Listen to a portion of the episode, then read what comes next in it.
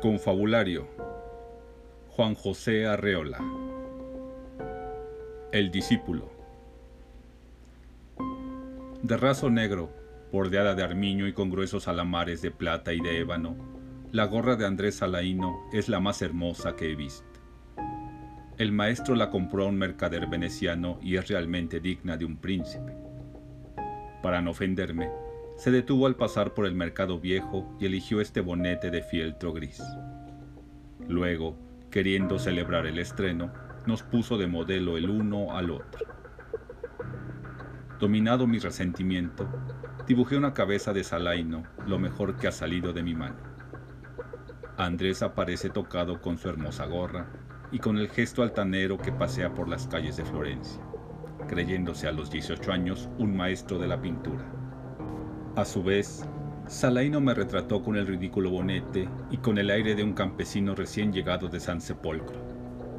El maestro celebró alegremente nuestra labor y él mismo sintió ganas de dibujar. Decía, Salaino sabe reírse y no ha caído en la trampa. Y luego, dirigiéndose a mí, tú sigues creyendo en la belleza. Muy caro lo pagarás. No falta en tu dibujo una línea, pero sobran muchas. Tráeme un cartón os enseñaré cómo se destruye la belleza. Con un lápiz de carbón trazó el bosquejo de una bella figura, el rostro de un ángel, tal vez el de una hermosa mujer. Nos dijo, mirad, aquí está naciendo la belleza. Estos dos huecos sombríos son sus ojos, estas líneas imperceptibles la boca. El rostro entero carece de contorno. Esta es la belleza. Y luego, con un guiño, Acabemos con ella, y en poco tiempo, dejando caer unas líneas sobre otras, creando espacios de luz y de sombras, hizo de memoria ante mis ojos maravillados el retrato de Gioia, los mismos ojos oscuros, el mismo óvalo del rostro, la misma imperceptible sonrisa. Cuando yo estaba más embelesado, el maestro interrumpió su trabajo y comenzó a reír de manera extraña. Hemos acabado con la belleza, dijo, ya no queda sino esta infame caricatura. Sin comprender, yo seguía contemplando aquel rostro espléndido y sin secretos. De pronto, el maestro rompió en dos el dibujo y arrojó los pedazos al fuego de la chimenea. Quedé inmóvil de estupor. Y entonces él hizo algo que nunca podré olvidar ni perdonar. De ordinario tan silencioso, echó a reír con una risa odiosa, frenética. Anda pronto, salva a tu señora del fuego.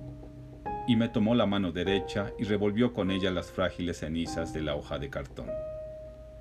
Vi por última vez sonreír el rostro de Gioia entre las llamas. Con mi mano escaldada lloré silencioso, mientras Alaino celebraba ruidosamente la pesada broma del maestro. Pero sigo creyendo en la belleza. No seré un gran pintor, y en vano olvidé de San Sepolcro las herramientas de mi padre no seré un gran pintor. Y ya casará con el hijo de un mercader. Pero sigo creyendo en la belleza. Trastornado, salgo del taller y vago al azar por las calles. La belleza está en torno de mí y llueve oro y azul sobre Florencia. La veo en los ojos oscuros de Ioya y en el porte arrogante de Salaín, tocado con su gorra de avalorios. Y en las orillas del río me detengo a contemplar mis dos manos ineptas. La luz cede poco a poco y el campanil le recorta en el cielo su perfil sombrío. El panorama de Florencia se oscurece lentamente, como un dibujo sobre el cual se acumulan demasiadas líneas. Una campana deja caer el comienzo de la noche. Asustado, palpo mi cuerpo y echo a correr temeroso de disolverme en el crepúsculo.